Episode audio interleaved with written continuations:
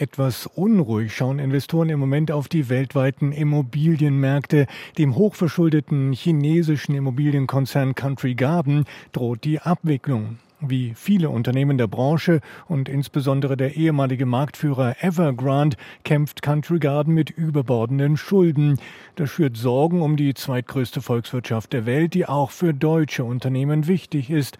Dazu rumort es in den USA, besonders bei Gewerbeimmobilien, ein Bereich, in dem auch deutsche Banken vertreten sind und Kredite ausfallen könnten. Zumal auch der deutsche Immobilienmarkt sich erstmal noch schwer tut nach den starken Zinserhöhungen der Europäischen Zentralbank gegen die Inflation. Das bremst Aktien von Immobilienunternehmen aus.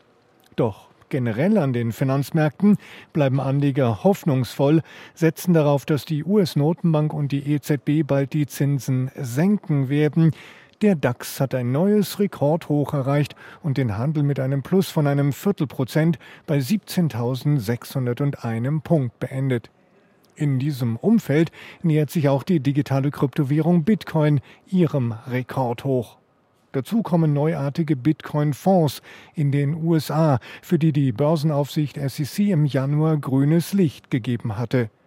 Die sogenannten Spot-ETF ermöglichen es relativ einfach, in Bitcoin zu investieren, ohne die Digitalanlage selbst direkt kaufen zu müssen.